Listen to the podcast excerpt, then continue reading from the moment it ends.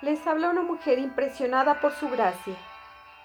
Y este es nuestro podcast del ministerio, Impresionadas por su gracia.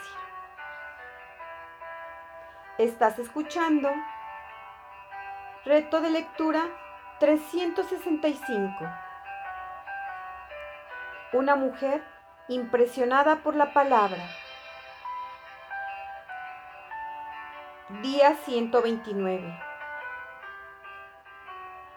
Mayo 9. Segunda de Crónicas capítulos del 5 al 7. Aquí hay algunas enseñanzas que nos deja la lectura del segundo libro de Crónicas del capítulo del 5 al 7. Me impacta que la cantidad de ovejas y bueyes sacrificados no se podían contar ni enumerar. Así, nuestros sacrificios hablan de nuestro grado de adoración al Señor. De qué tanto le apreciamos y le amamos. En segunda de Crónicas capítulo 5 versículo 6 leemos. Y el rey Salomón y toda la congregación de Israel, que estaba reunida con él delante del arca, sacrificaban tantas ovejas y bueyes que no se podían contar ni enumerar.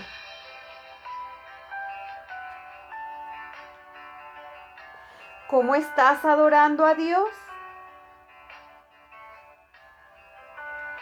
¿Estás sacrificando tu tiempo? ¿Tus deseos y placeres? Qué hermoso ver cómo el pueblo atesoró las evidencias de las grandes y poderosas obras de Dios en medio de ellos. Ahora acompáñame a Segunda de Crónicas capítulo 5 versículo 10. En el arca no había más que las dos tablas que Moisés puso ahí en Horeb.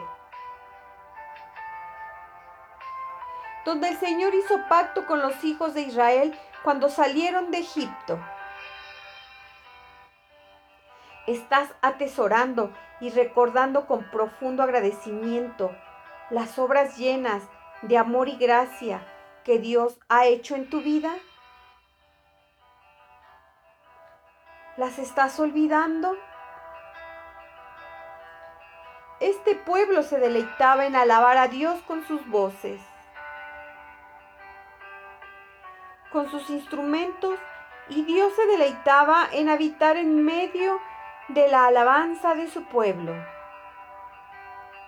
Y a pesar de todo lo que había pasado, reconocían la bondad, la gracia y la fidelidad de Dios. Se hacían oír a una voz alabando y glorificando al Señor cuando levantaban sus voces acompañados por trompetas y cimbalos e instrumentos de música. Cuando alababan al Señor diciendo, ciertamente Él es bueno, porque su misericordia es para siempre. Entonces la casa, la casa del Señor, se llenó de una nube. Y los sacerdotes no pudieron quedarse a ministrar a causa de la nube, porque la gloria del Señor llenaba la casa de Dios. Esto lo vemos en Segunda de Crónicas capítulo 5 versículos del 13 al 14. ¿Te estás deleitando en alabar a tu Dios?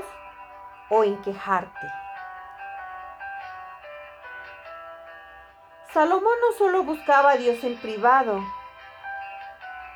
sino que también daba testimonio público de la fidelidad de Dios a cada una de sus promesas. En segunda de Crónicas capítulo 6 versículo 10 dice, Ahora el Señor ha cumplido la palabra que había dicho.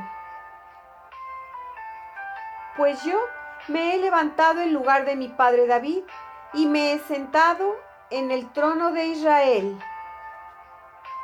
como el Señor prometió. Y he edificado la casa al nombre del Señor, Dios de Israel. También en Segunda de Crónicas capítulo 6 versículos del 13 al 14 leemos, se puso sobre él, se hincó de rodillas en presencia de toda la asamblea de Israel y extendiendo las manos al cielo, dijo, Oh Señor, Dios de Israel, no hay Dios como tú ni en el cielo ni en la tierra. Estás dejando que tu timidez u orgullo prive a otros de la gran bendición que sería para ellos escuchar el testimonio de Dios en tu vida. Nuestro Dios es real y responde cuando clamamos con humildad a su nombre su obrar es sobrenatural. No le limitemos con nuestra incredulidad y orgullo. Recuerda, en 2 de Crónicas capítulo 7, versículo 12, leímos, Y cuando Salomón terminó de orar, descendió fuego desde el cielo y consumió el holocausto y los sacrificios. Y la gloria del Señor llenó la casa. Sin duda vemos su obrar sobrenatural en la lectura de hoy. También en Segunda de Crónicas capítulo 7, versículo 12 dice: Luego, una noche el Señor se le apareció a Salomón y le dijo, he oído tu oración. ¿Es el enfoque de nuestra oración traer gloria a su nombre o al nuestro? ¿Estás reconociendo tus pecados en humildad o los estás ocultando en tu orgullo? Recuerda, porque el Señor es excelso y atiende al humilde, mas al altivo conoce de lejos. Salmo 138, capítulo 6. Gracias por escucharnos en este bello día. Nuestra oración es que Cristo viva en tu corazón por la fe y que el amor sea la raíz y el fundamento de tu vida y que así puedas comprender cuán ancho, largo, alto y profundo es el amor de Cristo.